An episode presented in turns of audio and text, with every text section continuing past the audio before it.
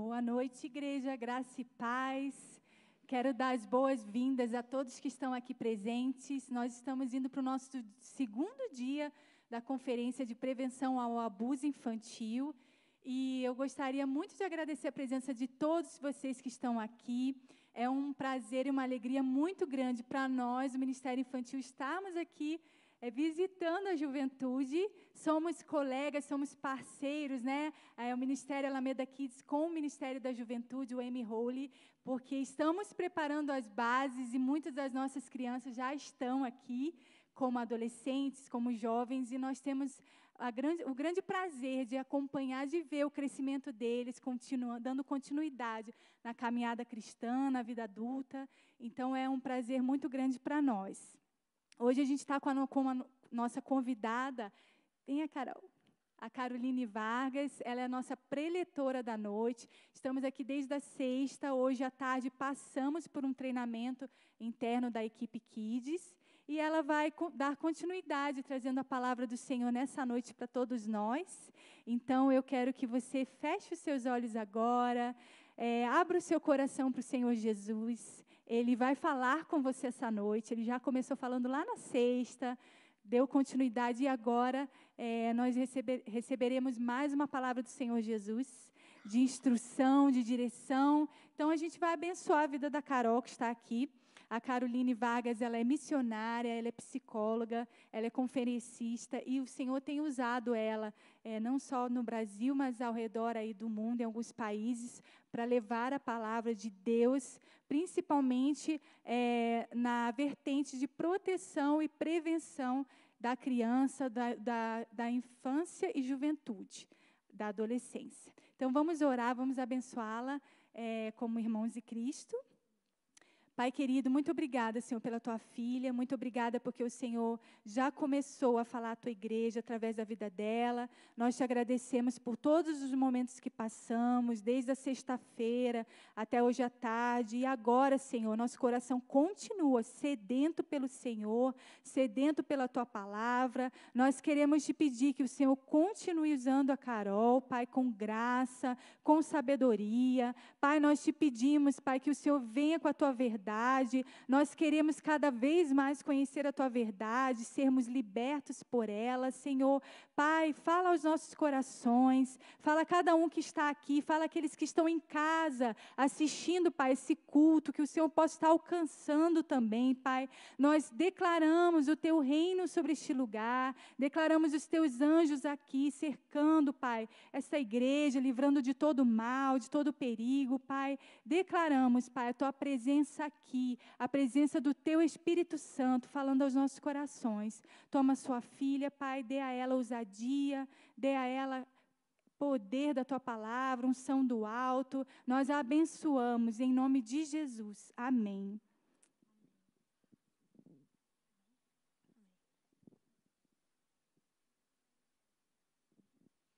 Amém. A graça e a paz, igreja. Amém? Glória a Deus. Fico muito feliz por estarmos aqui hoje falando sobre um assunto muito importante, falando sobre como pastorear o coração dos nossos filhos. Mas eu posso ver e contemplar muitos filhos também, né? E nós vamos aprender como é obedecer e honrar os nossos pais. Né? Esse foi o tema que foi me proposto, esse foi o tema que foi me inserido e me deram também para trabalhar com base em Malaquias. Então, Quero ser objetiva, breve, mas eu quero que a gente possa aprender com essa palavra viva e poderosa. Amém? Então, a palavra de Deus diz assim, Malaquias 4, 4. Tá? Vamos ler o versículo 4, o versículo 5 e o versículo 6. Depois a gente vai fazer um contraponto lá para Efésios e vamos ver aí aquilo que Deus tem preparado para nós. Diz assim: Primeiro que começa com um título. E começa com o título, o subtítulo é Advertência Final. A palavra de Deus nos diz que lembrai-vos da lei de Moisés, meu servo, dos estatutos e das normas que eu lhe mandei em Horebe, para todo o Israel. Versículo 5. Eu vos enviarei o profeta Elias antes que venha o grande e temível dia do Senhor. O sexto, seis. E ele converterá o coração dos pais aos filhos e o coração dos filhos aos pais, para que eu não venha e fira a terra com maldição. Senhor, meu Deus e meu Pai, obrigada pelo direcionamento da liderança, por me entregar essa instrução de trabalhar essa palavra. Esquadrinha os nossos corações, Senhor. Visita a nossa alma, visita as nossas relações, seja como filhos, mas também como pais. Senhor, que o Senhor possa fazer a transformação daquilo que precisa mudar na nossa família. Em nome do Senhor Jesus. Amém. Vamos lá, gente. É, quando a gente fala de, sobre pais e filhos e essa relação é sempre muito complexa, é sempre realmente um embaranhado, porque é, é, um peso muito grande você falar sobre educação de filhos, né? Eu tenho uma filha, ela tem, vai fazer nove anos, então eu sei do peso e da responsabilidade que nós temos é, em instruir os nossos filhos. E a gente, para exercer uma profissão, muitos de nós passamos anos nos preparando. Para nós exercermos o nosso trabalho secular, nós passamos por um treinamento intensivo. Quanto mais o cargo mais alto que você ocupa numa igreja, é, ocupa dentro de um trabalho secular, de um ministério, passa por horas de treinamento. Mas quando você recebe a notícia que você vai ter um filho ou você vai se tornar uma mãe, primeiro que começa assim: o marido parece que só cai a ficha quando ele vê o bebê na maternidade. Né? E muitos homens têm é, dificuldade de acompanhar emocionalmente e espiritualmente o processo da gestação. Tudo que a mulher fica suscetível no processo que ela está gerando, todas as emoções que fica potencializado nesse momento, parece que o homem entende de fato que ele vai ser pai à medida que ele vê o seu filho. E aí parece que a ficha cai. Mas a mulher não. A mulher, desde o momento que ela sabe, e talvez foi planejado ou não, mas ela começa esse processo, porque o corpo dela começa a passar essas transformações. E aí há um perigo muito grande na maternidade, e o que a gente vê dentro do consultório são muitos relatos de depressão pós-parto. Porque no momento que nós nos tornamos mães, nós visitamos o nosso passado de filhas. E isso, muitas vezes, quando não está trabalhado em nós, isso é muito traumatizante, é um período muito difícil. Hoje à tarde nós estávamos instruindo a equipe do Kids e a gente estava falando sobre um pouco essa relação. E eu comentei alguns aspectos ali e falei: é muito difícil você julgar o que é ser uma boa mãe se você teve uma mãe presente. Se você sabe que o papel da mãe é cuidar, é amparar, é ajudar, é aconselhar. Mas se você não teve essa relação com a tua mãe e você aí recebe um bebê, muitas vezes você olha para aquela responsabilidade e te dá medo. E te dá receios. E a gente gosta de falar, né, que todo mundo é ótima mãe até se tornar uma. Porque a gente é ótimo de dar palpite, de dar conselhos. Mas a palavra, e agora volta aqui para a palavra de Malaquias, ele vai dizer: lembra-vos da lei de Moisés. A lei de Moisés está dizendo sobre a lei de Deus, os estatutos que o Senhor se revelou a Moisés e que o seu povo deveria seguir. E quando a gente entende o contexto aqui de Malaquias, a gente vai aprender que existe sete audiências ao povo, de Deus entre o povo, para você entender. Então, é como se fosse o povo conversando com Deus e Deus respondendo o povo. E na última, quando está finalizando ali, você vai ver que o livro de Malaquias é um livro totalmente de caráter jurídico. Ele está reivindicando, ele está respondendo o povo. Ele vai exortando e falando a respeito de tudo. A gente usa muito Malaquias sobre dízimos, finanças, dízimos e ofertas. Então, é Deus respondendo. Onde que a gente te rouba? E Deus responde, nos dízimos e nas ofertas. Então, é como se Deus estava ali advertendo o povo. Estava ali com essa advertência final. Deus adverte o povo dele para lembrar da lei de Moisés. Hoje, nós temos muito acesso. As, a mídia, hoje, e você entra no Instagram, tem muitos influencers cristãos ensinando como é, cuidar dos seus filhos, como educar seus filhos, como usar a Bíblia. E com métodos e ferramentas, e outros pegam disciplina positiva, que está agora um boom dentro da área dos profissionais, como método de estratégia de ensino para a criança. Só que o Senhor é muito claro, Ele está chamando o povo dele, lembra-se da minha lei. E a gente precisa, enquanto pais, lembrar que criança vem com manual sim, se chama Bíblia Sagrada. E que você precisa fazer uso dela seu, na sua relação com o seu filho. É para você lembrar da lei de Moisés, os estatutos e as normas. A Bíblia é um livro de leis e de bênção. Ali está o segredo e o mapa para que a gente possa agradar o coração do Senhor. E a gente precisa viver esse livro dentro da nossa casa. E aí no 5 ele vai dizer assim: E vos enviarei o profeta Elias Aqui ele não está falando do profeta Elias que já tinha vindo. Ele está falando sobre o espírito do profeta Elias, que era uma mensagem de arrependimento. A figura de Elias aqui está falando que Elias era uma mensagem chamada ao arrependimento. E aqui ele está falando sobre o terrível dia do Senhor. Por que terrível? Porque, pais, pensam comigo. Para que, que você está aqui cultuando a Deus? Para glorificar o nome dele. Mas e o porquê que você tem o desejo de fazer que os seus filhos façam isso? Para que no grande dia do Senhor não seja terrível para a sua casa. Porque existem dois contrapontos. Aqueles que são o povo eleito do Senhor, que vão morar na eternidade, e a nossa vida e o nosso anseio deve ser a eternidade. Porque a gente está tão focado aqui na terra porque tem muito crente que nem quer ir para o céu.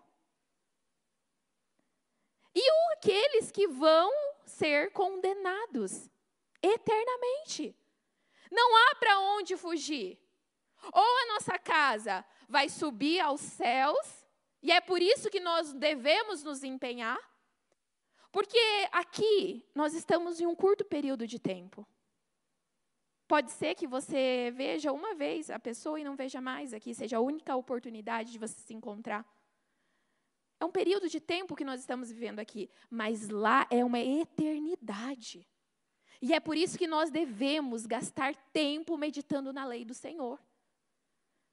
Porque a gente precisa colocar a eternidade, o entendimento daquilo que é eterno, como o pastor Marcelo falou. Daniel, falou sobre referente valores eternos, são valores inegociáveis. Não é só um acampamento.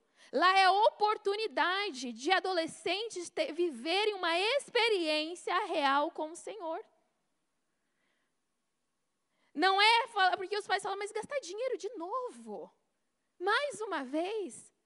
E lá na igreja a gente tinha uma família que a mãe sempre reclamava. E um dia ela foi dar um testemunho, dizendo: Estou testemunhando, porque estou envergonhada, porque hoje eu, reclamava de pagar os retiros de carnaval. E hoje meus filhos falaram que compraram um abadá que custa 600 reais, que é muito mais do que os retiros que eu reclamava.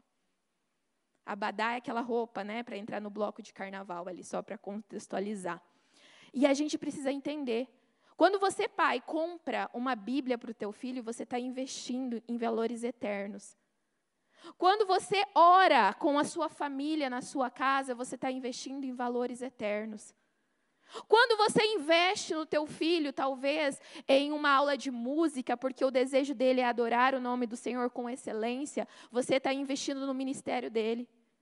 E muitos nós, pais, achamos que os nossos filhos só vão receber esse investimento quando eles crescerem.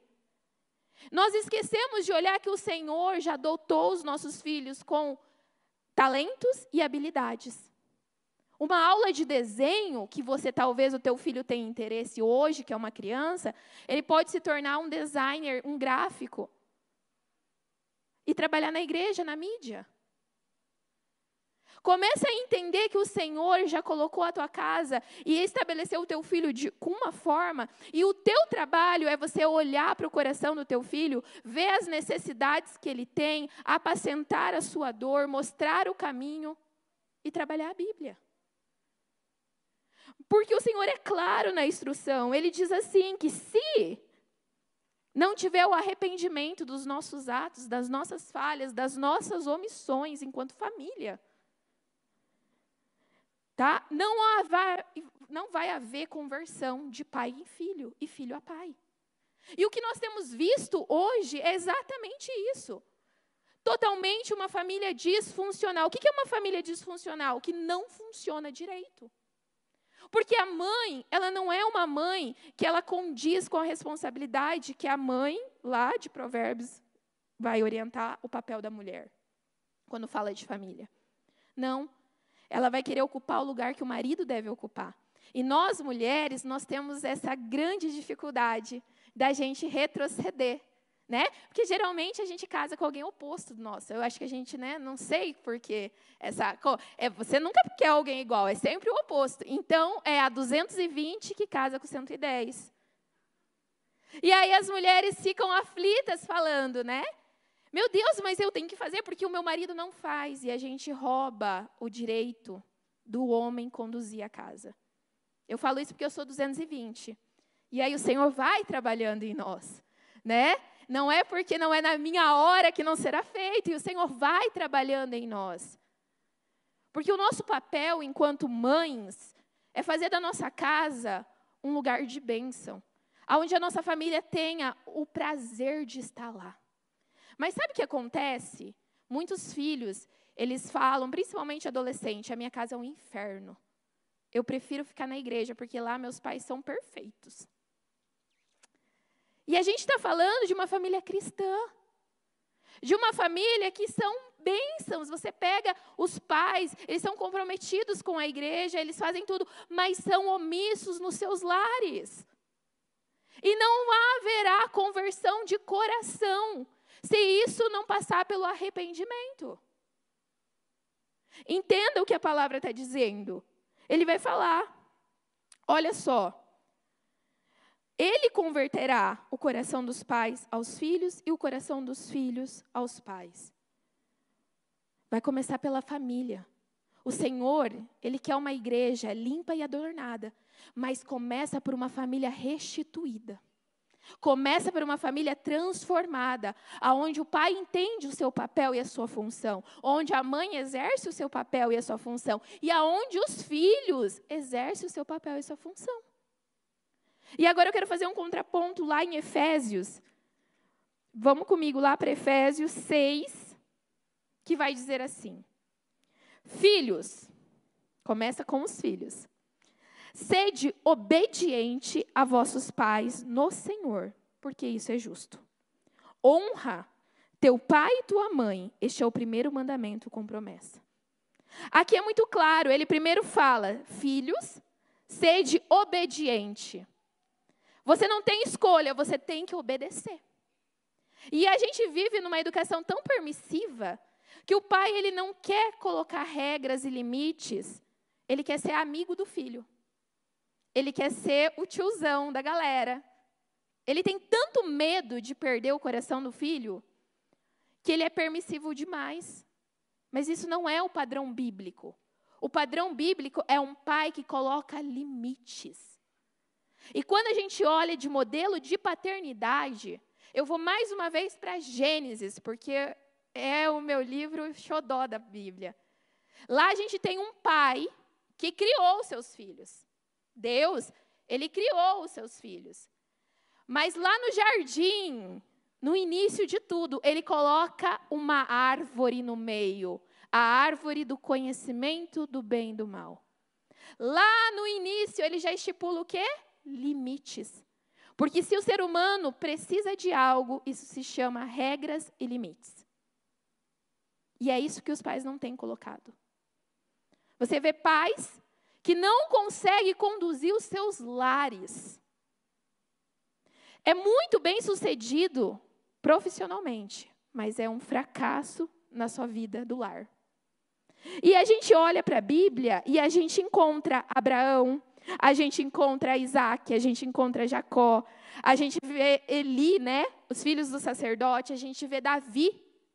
Tantos homens que foram uma bênção, mas não cumpriram seu papel e a sua função como sacerdote da sua casa. E quando o homem não assume esse papel, os filhos escorregam.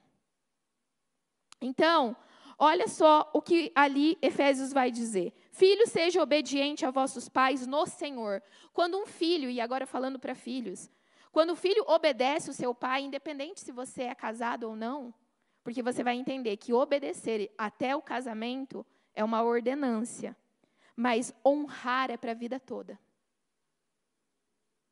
E o honra é muito mais do que obediência. Você não obedece o teu pai só porque ele é teu pai, mas você honra ele. E hoje é muito difícil ver filhos honrando seus pais. Você pode ver filhos obedecendo, contrariados, porque não tem opções. Mas quando vocês honram os seus pais, é o primeiro mandamento com promessa. Você não só está honrando o teu pai terreno, a tua mãe terrena, você está honrando o Senhor. Nós vemos filhos, eh, adolescentes e jovens que são muito lindos aqui no altar cantando e adorando o nome de Deus, mas não vive a honra na sua casa, honrando a sua família. É muito lindo, cheio de dons e talentos, prega muito, canta muito, toca muito, mas vem para a igreja em desonra, porque antes de sair para o culto, briga com seus pais, desobedecem, envergonham seus pais em púlpitos, não vive a honra. A partir do momento que você não honra o teu pai e a tua mãe, você está desonrando o Deus que você serve. E o que adianta servir aqui na casa do Senhor para os outros ver se o teu relacionamento em casa está totalmente quebrado? Então, honra o teu pai e a tua mãe. Obedeça. E aí depois vem uma promessa para você. Porque se você honrar o seu pai e a sua mãe, lá no versículo 3 vai dizer assim: para que você viva bem. Ou seja, você vai honrar e respeitar o que o teu pai e a tua mãe carrega, e consequentemente, filho, você vai viver bem. Viver bem e tenhas uma vida longa sobre a terra. É isso que a palavra de Deus diz. E isso é muito nítido, por quê? Porque um filho que não obedece, que não honra, se envolve em confusões, se envolve na companhia. Gente, vocês podem deixar, as crianças são bem-vindas, não me atrapalha. Eu acho que mais os adultos que é em movimento culto e do que as crianças. Eu tenho TDAH, eu me desfoco aqui. Mas a criança não atrapalha. Deixa ela no púlpito. É, e aí, gente, olha lá, ela quer ficar no altar para que você tenha uma vida boa, para que você tenha que vá tudo bem. E depois ele vai falar para os pais, porque o que Malaquias nos fala é que vai ver uma convergência. O pai inclina o filho e o filho inclina o pai. Isso é o propósito do Senhor, esse é o restabelecimento do que Deus tem para as famílias. Por isso que primeiro lá em Efésios vai dizer: "Filhos, obedeçam e honrem". E você vai se dar bem. E depois, ele vem alertando e avisando: E vós, pais, não provocais a ira dos vossos filhos, mas criai-vos na disciplina e na instrução. O que a gente vê hoje é muito de filho que não conversa com pai, de pai que não conversa com filho, de pai totalmente autoritário e não exercendo a autoridade em Deus, mas usando o autoritarismo. E aí não tem diálogo, não tem conexão, não tem aproximação, não tem relacionamento. Você vê muitos filhos de homens de Deus, e agora eu estou referindo a filhos de crentes, que têm mágoas profundas com seus pais. E quando Efésios fala, pais, não irriteis os vossos filhos, Você já parou para pensar como um pai pode irritar um filho? Como que um pai irrita um filho? O pai irrita um filho quando ele não tem coerência. Quando ele prega uma coisa, mas vive outra. Sabe por quê? Porque quando os adolescentes chegam, os pais, porque é assim, gente, a infância você, você vai plantando. A adolescência é a colheita. Então, quando os pais falam assim, eu tenho medo dos meus filhos chegarem na adolescência, eu sempre falo, mas o que você plantou na infância? Porque a infância é o período de plantio. A adolescência, você vai colher o que você plantou. Você plantou um diálogo, então você não precisa ter medo do teu filho ficar trancado num quarto. Você plantou comunhão na mesa, então você não vai ter medo que o teu filho não te dê bom dia, não te dê boa tarde se, se tranque com os amigos. É plantio. E aí eu pergunto, o que você tem plantado no coração dos teus filhos? O que você tem feito para que você tenha coerência? Sabe, isso é muito profundo, porque você vê pais que pregam, que falam, mas não são exemplo dentro de casa. E o que é legal é que para a igreja, irmãos, você que é líder, que você que serve, você que frequenta, entende o teu propósito, o teu chamado, que tem uma vida com o Senhor. Na igreja, você pode enganar todo mundo. Você pode maquiar a sua vida espiritual com Deus. Você pode ser um homem conhecido como um homem de Deus, uma mulher sábia. Mas sabe quem sabe o sucesso daquilo que você prega? os seus filhos dentro da sua casa. Eles conhecem você. Eles sabem quando aperta e você tem que manter o domínio próprio, o fruto do espírito.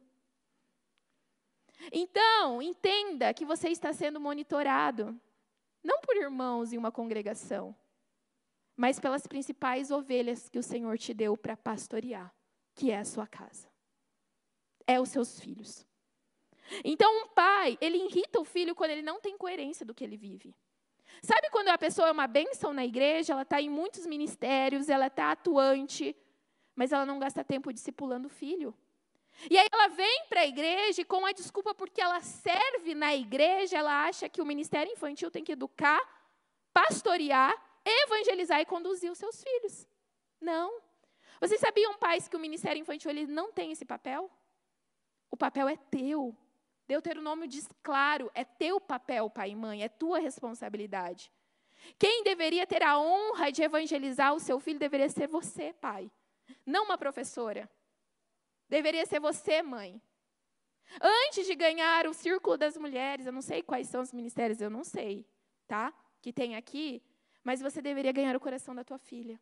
Você deveria gastar tempo com ela. Você deveria se envolver com os gostos dela. Você deveria conhecer ela. Então, um pai, uma mãe que irrita seus filhos é quando não tem coerência, não é exemplo, quando não tem regras claras. Quando, sabe aquele negócio, fica quieto porque eu sou teu pai? Não ensina antes de corrigir. Porque como uma criança vai se desenvolvendo, ela precisa aprender. O fato de você falar para o seu filho que ele não pode mentir, Vou usar um exemplo muito fácil, né? Porque a mentira ela tem uma consequência. E isso é uma consequência terrena, mas também espiritual. Porque nós pais, nós temos a tendência de proibir os nossos filhos e não de conversar e pastorear o coração deles. Porque a proibição, o castigo, a surra, é uma forma muito mais rápida do que você sentar na mesa ou você sentar na cama do teu filho e falar: "Vem cá, você viu que a tua atitude envergonhou a nossa casa? Você viu que o que você fez vai ter consequência na vida de outras pessoas, porque uma atitude irresponsável afeta os outros? Vem cá, porque você só não desonrou a nossa família, filho. Mas você também envergonhou o nome do Senhor, porque as pessoas vê você como um servo de Deus. E quando você mente para mim, quando você me desobedece, não é só para mim que você está fazendo, mas você está desobedecendo o Senhor. O Espírito Santo está triste. Você, o que, que você pensa sobre isso? E aí você não dá a oportunidade do teu filho falar, eu estou arrependido, pai. Como que eu faço para consertar? Porque o pai e a mãe deveriam ser esse exemplo dentro de casa. Quando o filho pecasse, quando o filho errasse, ele pudesse ver nos seus pastores principais, que é o seu pai e a sua mãe, modelos de ser corrigidos e exortados. E não aí a Segunda Guerra Mundial. Porque a gente não usa as circunstâncias da vida para discipular e para ensinar os nossos filhos. Nós queremos ir para a punição diretamente. Então, pais, aprendam que as oportunidades de problema é quando o Senhor está falando: ei, eu confio o teu filho a você, porque eu acredito que você pode pastorear o coração dele. Comece a ver os problemas que o teu filho te apresentar como a oportunidade que Deus está te dando para ensinar na prática o que é um evangelho. E aí entra numa questão que os pais eles desejam uma santidade dos seus filhos que eles mesmos não vivem. Nós queremos o nível de perfeição dos nossos filhos que a gente como cristão não pratica. E aí falta coerência. Porque o filho, quando é criança, aceita tudo. Mas vai chegar na adolescência, ele vai ver que não tem coerência com o que você está falando e o que você está fazendo. E aí vai gerar revolta. E aí vai gerar, muitas vezes, rebeldia, que é terrível na família. Então, um filho, um pai irrita seus filhos quando não tem coerência, quando não é exemplo, quando não tem regras claras, quando não há diálogo, como Davi e Absalão, que ficaram 11 anos sem conversar. Diálogo é fundamental no seu relacionamento com a sua esposa e no seu relacionamento com seus filhos. E você e sua esposa não é uma competição, porque é isso que chega para mim nos consultórios. Conflitos familiares é porque é, a, os pais não dão conta dos filhos, o filho não obedece e eles não têm autoridade sobre a casa, então o filho bate no rosto, o filho tem ataques de birras, N problemas comportamentais mas principalmente quando há uma disputa entre o pai e a mãe. O pai fala não pode, a mãe fala não pode. E aí depois faz o contrário. Então esse diálogo inverso, essa discussão na frente dos filhos, enfraquece a família. Porque o teu filho tem que entender que o que você falar, a tua esposa vai falar. E o que ela falar, você vai falar. Que vocês têm um diálogo só que na sua casa tem uma norma, uma regra, e é conversado, é estabelecido, mas é firme, é constante. É isso que os filhos precisam, de segurança. Que hoje as famílias já não oferecem mais. E aí os filhos vão buscar segurança, principalmente adolescentes e jovens, em grupos de amigos. Eles vão buscar aceitação em grupos de amigos. E quando os amigos são fortes dentro de um contexto da igreja, isso até é positivo. Mas quando esse, eles encontram esse contexto de segurança, de pertencimento, de amizade lá fora, e aí você precisa entender que se você não se arrepender, já era. É só ladeira abaixo. Quando os pais, ele irrita um filho quando ele não tem tempo para o seu filho. O que um filho quer, e eu sei porque vocês todos foram crianças, né? Todos foram filhos. Alguns estão sendo pais agora, outros já são pais há muito tempo e já são avós, mas é tempo. Lembra quando você era criança? Você não lembra de qual tênis de marca você tinha ou você não tinha? Isso pouco importou, mas você lembra o dia que teu pai sentou com você e contou uma história do, sobre o seu avô. Mas você lembra que talvez teve uma infância muito difícil, mas teve a presença do seu pai quando chegava do serviço, tinha um tempo que ele parava e não tinha TV, não tinha jornal, não tinha WhatsApp, não tinha celular, e vocês conversavam e perguntavam. Quando a gente é criança, é claro que a gente vai ver brinquedos hoje, a mídia e o consumismo está muito exacerbado. Mas o que o teu filho pede é você inteiro naquele momento. Não é vocês assistindo um filme juntos e você no celular respondendo o WhatsApp. O que teu filho quer é que você pare e mostre para ele com o teu olhar que você está enxergando ele com os olhos. Que você tem tempo para ele. Que você se importa com o que está acontecendo na vida dele. Mas isso não é na adolescência, isso é um plantio desde a infância. Sabe, as crianças elas não têm repertório para pedir ajuda. Elas não sabem quando tem um dia mal, elas não sabem falar assim: vamos, papai, você pode ter, se o pai é pastor, eu gostaria de marcar um gabinete com o senhor. Não, a criança não consegue dizer isso. Se o pai é, né, o senhor tem uma hora, eu queria falar. Não. Se você é um adulto e não teve um dia bom, você sabe, você tem um repertório. Você liga para os seus líderes, você vai é, para pessoas significativas para você e fala: Eu preciso desabafar, eu preciso conversar, eu com. Está explodindo dentro de mim. Você liga para o teu psicólogo, você fala: Eu preciso de um atendimento extra porque essa semana foi power. Mas uma criança não tem repertório. E aí, sabe como uma criança ela pede ajuda? Uma coisa simples e profunda. Ela olha para o seu pai, para sua mãe e diz assim: brinca comigo. Porque é na brincadeira que a criança manifesta suas necessidades. É no brincar que a criança fala assim: eles riram de mim na escola e eu me senti envergonhado. É no brincar que a criança começa a expressar comportamentos e através do lúdico situações que ela não tem repertório para ela verbal para poder pedir ajuda. E aí quando teu filho fala assim, brinca comigo, o que, que você responde? O que, que você diz? Não tenho tempo. Não tenho tempo. Papai está ocupado demais. Deixa a mamãe só terminar isso. Porque a gente quer comprar uma casa maior, a gente quer trocar de carro, a gente quer poder dar uma educação boa para os seus filhos. Mas o principal que você tem que dar, você não dá, que é teu coração, é a tua presença, é a tua entrega para ele. E aí, quando ele se torna, não tem relacionamento. Não é de uma hora para outra que um filho fica sem conversar com os pais. Não é de um momento do nada, meu filho, é tudo bem. E aí hoje ele já não fala mais com a gente, não. É aos poucos. É dia a dia que isso é rompido. Então, se você tem filhos pequenos, entenda isso, leve para o seu coração essa palavra. Que não fui eu que escolhi trazer, me passaram essa advertência. Entenda que o maior ministério é tua família sucedida. A tua maior riqueza é o teu casamento restaurado, porque muitos homens esquecem que não adianta você ser um bom pai para o seu filho, você precisa respeitar a sua esposa na frente dele e por trás. Porque é isso que ele quer. Ele quer ver você como um homem digno, um homem honroso. Ele quer que o teu nome lá fora seja um nome respeitado. O meu pai foi isso. Porque isso que um filho deseja não é uma herança. Não é o que você pode comprar e construir para deixar para ele. Não, é um legado. E isso não tem preço, isso é conquistado.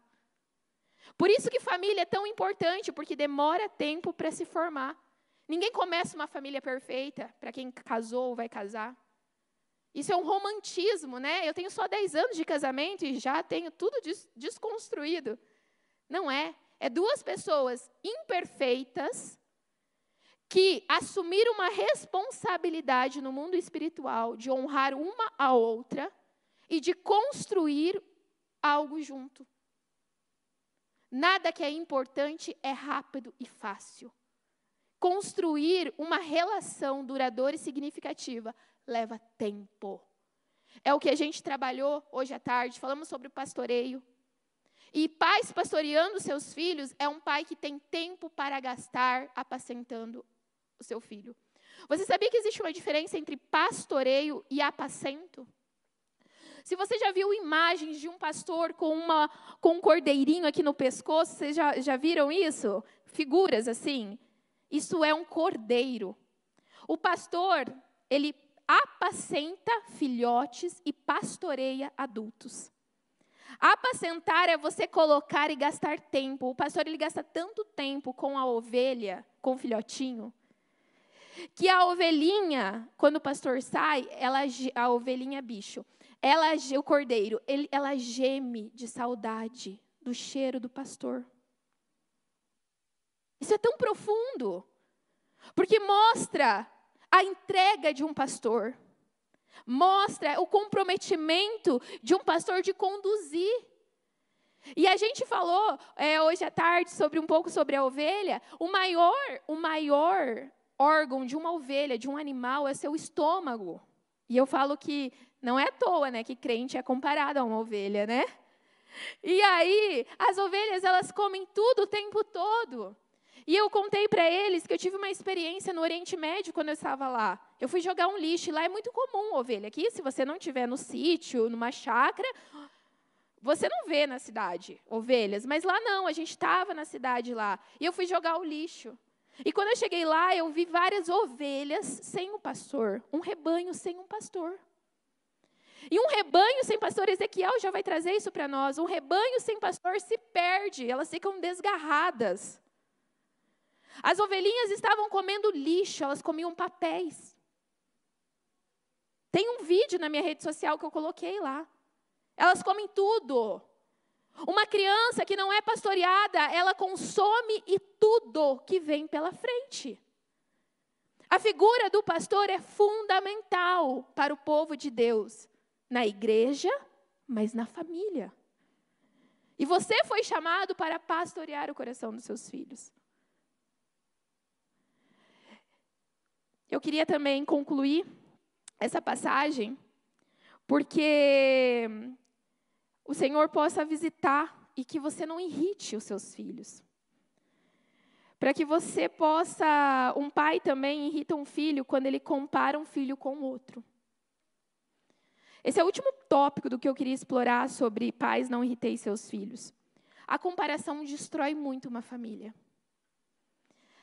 Um filho, e eu falo que eu não sei, mas eu sempre acho que existe filhos preferidos, tá? É uma briga que eu compro porque eu falo, eu não entendo, eu só tenho uma e eu amo de todo o meu coração. Como que eu vou amar a outra? Eu fico nesse conflito, né? Mas eu aprendi e também pela literatura, né, a base científica, que não há, que não deve haver predileção, filhos mais amados ou preferidos. Mas sim que tem né, mais identificação. Talvez um filho se identifica mais com o pai pelo jeito e é mais achegado. Então, essa identificação é supernatural. Mas a predileção, isso é terrível para um filho. E você sabe se a sua mãe teve predileção. Você sabe como você era punido e o seu irmão não era. Fica muito claro. E isso é tão terrível que destrói relacionamentos, deixa uma mágoa, uma, uma amargura muito grande, que na Bíblia, se você olhar, todos os casos de predileções deu problema. Você via o pai preferindo José do que os irmãos. Você via a primogenitura sendo trocada por predileção. Isso destrói. E o que a gente faz com isso? Você tem que entender que, pai, que você pode cobrar o mesmo empenho de ambos os filhos. Estou falando com base de literatura científica, porque eu só tenho uma. Mas você deve cobrar o empenho. Se tem uma prova para estudar, eles têm um horário, os dois. Mas o desempenho de cada um deve ser respeitado. Porque o desempenho de cada um vai colocar para o filho o valor que ele tem para você. E talvez ele se empenha muito, mas ele não vai conseguir atingir o desempenho que o irmão dele teve.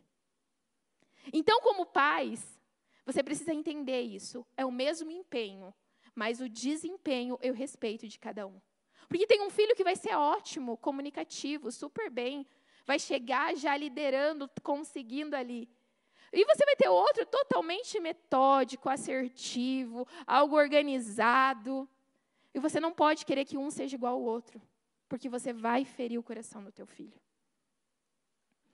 Então, o Senhor ele quer trazer realmente esse tempo para que a gente possa entender os caminhos errados que a gente vai. São coisas simples que eu falei. Mas o dia a dia nos consome tanto que a gente esquece de valores tão importantes na criação dos nossos filhos. Seu filho, ele é a coisa mais importante que Deus te entregou. Que você possa desejar ser o melhor pai, como você deseja ser o melhor empregado na sua empresa. O melhor autônomo no seu serviço o melhor ministro na sua igreja. Que você entenda que o Senhor depositou em você o teu filho do jeitinho que ele é. Com os defeitos, mas também com as virtudes. Porque ele confia que você consegue conduzir o seu filho. Que você possa aceitar o seu filho e pastorear o coração quando necessário. E que, filhos, sobretudo, a gente honre os nossos pais, porque finalizo dizendo que é muito interessante a nossa jornada de filhos. A gente começa é, desejando o tempo todo o apoio dos nossos pais, a presença dos nossos pais. Depois a gente já acha que eles são caretas. Esse é o ciclo da vida do filho. O meu pai não sabe de nada, porque a minha amiga, o meu amigo, o meu professor me disse. Esse é o ciclo do filho. E aí o filho, ele vai desqualificar o pai. Ele vai achar que o pai dele é ultrapassado, ele não vai dar honra, ele não vai ouvir o conselho do pai. E aí depois, o filho, ele vai voltar a ver o pai diferente em outro momento da vida dele quando ele se torna um. E aí ele vai entender muito dos comportamentos do seu pai. Ele vai acolher muito as falhas do seu pai. A gente honra os nossos pais principalmente quando nós nos tornamos um. Porque aí a gente entende que ele nunca quis o nosso mal. Ele sempre queria nos orientar. Talvez ele não tinha o conhecimento adequado, a forma correta de dizer. Mas honre os seus pais. E aí depois, o outro momento que a gente muda a figura dos nossos pais é que a gente já começa a ouvir os conselhos dele, porque a gente precisa, a gente vai passar por uns caminhos. E aí quando o teu filho chorar de madrugada, você vai ligar desesperado para tua mãe, pedindo que você faz que você não aguenta mais ficar as noites em claras e com a criança chorando com cólica. Vai falar: "Mãe, você pode vir aqui cuidar? Porque eu preciso dormir, eu só preciso dormir". E aí depois a nossa visão muda dos nossos pais quando a gente entende que eles estão morrendo. E que o tempo com eles é muito curto. E que passou muito tempo a gente longe deles. E aí, muitas vezes, o que nos resta são as lembranças. Então, se você tem o teu pai e a tua mãe, não espere esses acontecimentos para você honrar e valorizar eles. Eu gostaria muito de deixar um desafio para você. Isso fica muito ao critério de todos aqui. Se você tem os seus pais vivos, que você possa pegar o seu celular e mandar uma mensagem para ele dizendo: "Pai, eu te amo. Mãe, eu te amo". Coisa simples. Que eu tenho certeza que talvez o seu pai vai falar: "Meu Deus, ou essa criança aprontou uma, né, esse adolescente, ou ele quer dinheiro". Ou o teu pai vai te ligar e falar: "Não estou entendendo, tá tudo bem com você?" Então faça isso, filhos que têm pais vivos aqui, que têm contato com os pais. E pais, vocês que estão aqui, seus filhos podem estar no acampamento. Faça uma cartinha para eles quando eles chegarem em casa. Faça uma comida amanhã no domingo que ele gosta e fala assim: "Eu fiz para você, porque eu sei que você gosta". Começa a abrir o teu coração, abraça teu filho mesmo que o teu pai nunca tenha abraçado você. Diga para o teu filho que ele é importante, coloca e, e, valoriza as qualidades. Olha, filho, você é muito corajoso. Eu nunca tive essa coragem que você teve. Começa a honrar os seus filhos.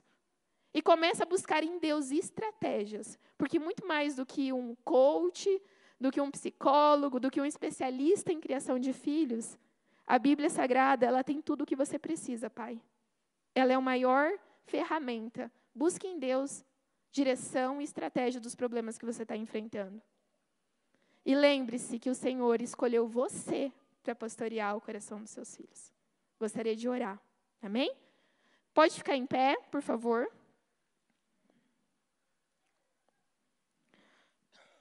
Coloque a mão no seu coração. Amado Deus, graça te damos, Senhor, por esse dia, pelo seu infinito amor, pela nossa família. Deus, nós agradecemos também, Senhor, por nós termos sido aceitos na sua família. Por nós termos uma família espiritual que nós possamos nos reunir e ser amparados, discipulados pela tua palavra. Meu Senhor, eu peço que a graça venha, Senhor, sobre os nossos lares, sobre a vida de cada um que faz parte da nossa família aqui nesta terra. Nós também queremos reconhecer, Senhor, e pedir perdão por muitas vezes a gente não estar disponível e não disponibilizar o máximo do nosso tempo para construir relacionamentos profundos com os da nossa casa. Nós queremos, ó Pai, aprender a demonstrar e derramar o seu amor na vida dos nossos filhos e também honrar e obedecer a vida dos nossos pais. Então, Senhor, nos ajuda nessa noite. Que haja união na nossa família, que haja amor, que haja alegria em nossa casa. Nós oramos para que a nossa casa, Senhor, se aproxime de Ti cada vez mais. Nós pedimos que a Sua bênção na vida dos nossos filhos, dos nossos esposos, esposas, pais, avós, tios, que nada venha faltar, Senhor, no nosso lar, mas que essa falta não seja material, que não falte também o espiritual, o físico, que a nossa casa, sobretudo, seja um lugar de paz. Depois de um dia mal, que os nossos filhos possam encontrar refúgio nos nossos lares. Depois de um dia mal, que o nosso esposo possa encontrar segurança e abrigo em nós. Como mulheres, nos ensinamos a honrar e obedecer os nossos maridos. Como homens, nos ensinamos a honrar a nossa esposa e a conduzir de uma forma que dê segurança à nossa família. Nos instrui, Senhor. Nós estamos com o nosso coração sedento por Ti.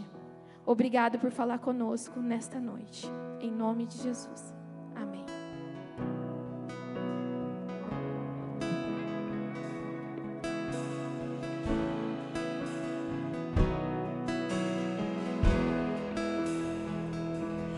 Eu não sou mais escravo do medo.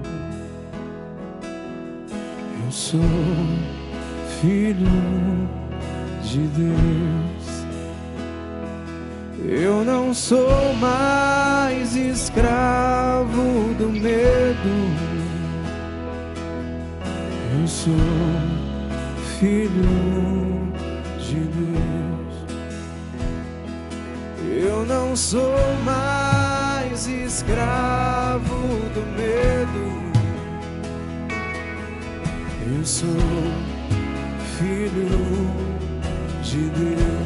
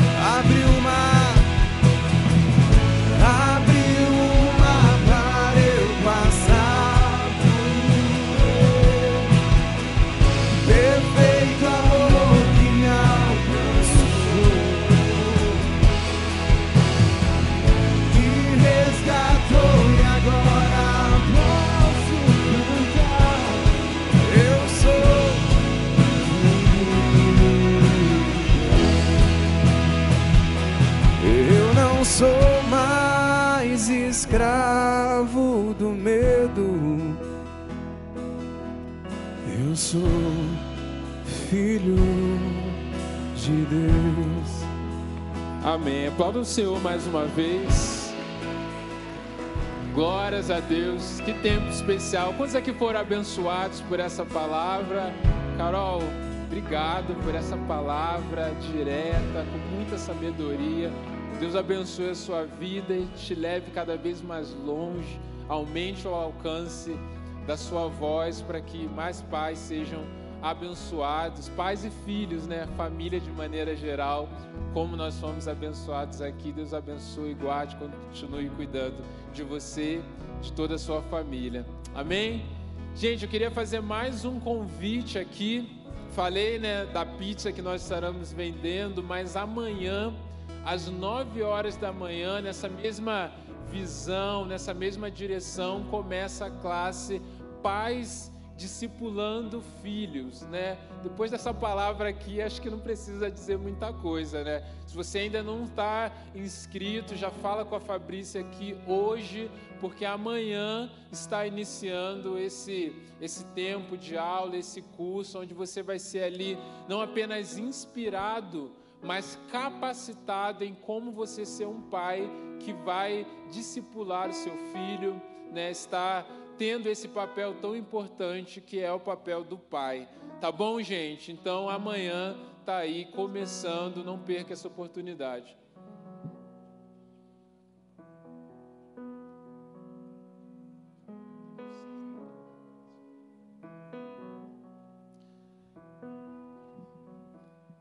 Amém.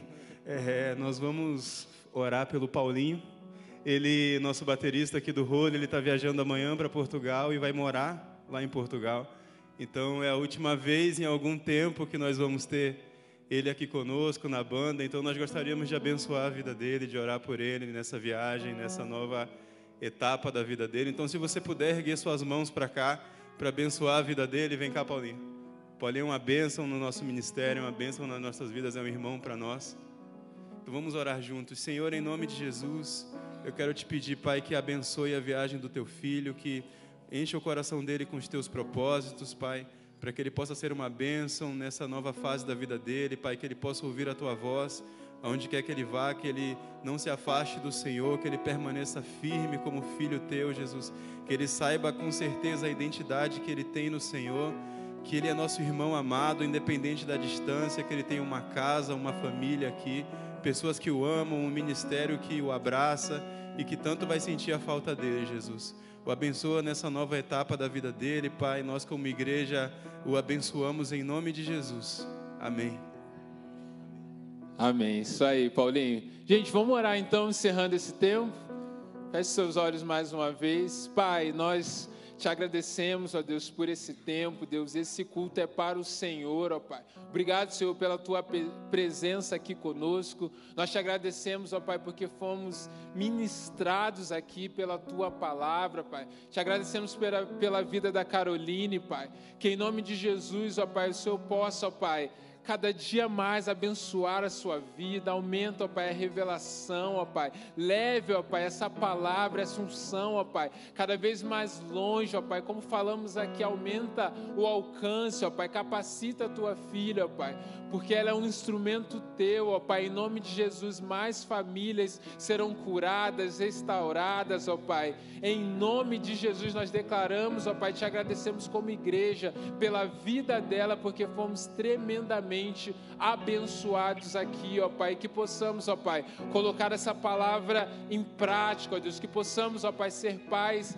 excelentes, pais discipuladores, ó Pai, pais que andam segundo os valores da tua palavra. É isso que nós queremos, por isso te agradecemos, te exaltamos e te glorificamos aqui nessa noite, em nome de Jesus. Amém. Deus te abençoe, vai na paz do Senhor. Amanhã, às 10 horas da manhã, estamos aqui novamente no nosso culto. Às 9 horas da manhã, lá na classe. Deus abençoe.